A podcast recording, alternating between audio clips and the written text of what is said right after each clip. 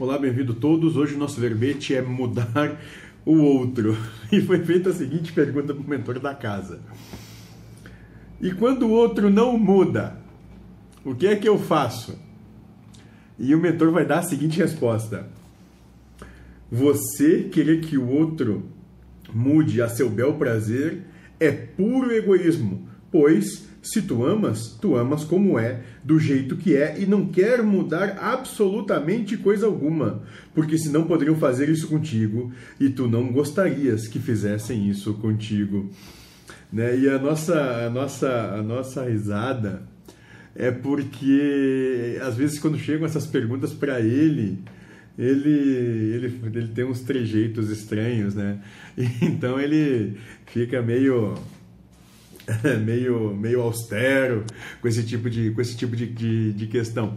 Mas basicamente o que está se querendo dizer aqui é o seguinte: quando a gente ama, e o amor não tem nada a ver com a questão da passionalidade ou a questão do romantismo, isso é eros, isso é outra coisinha.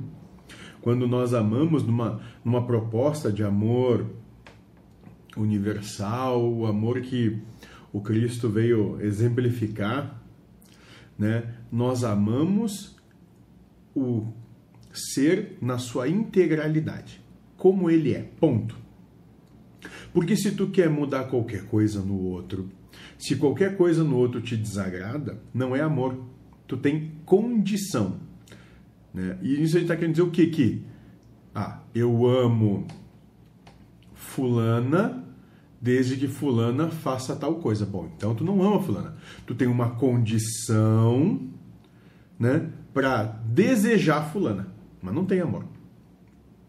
Né? E isso, de modo geral, esse é o amor do mundo. Essa é a, essa é a paixão do mundo. Onde as pessoas, elas não amam no sentido universal. Elas têm paixões e condições. Basicamente é isso que acontece. Né? Porque quando nós amamos, nós simplesmente amamos, não tem porquê, para que, como, onde ou o que aconteça, a gente só ama. É muito, é muito simples. Nós apenas amamos, nada mais. Seja feliz.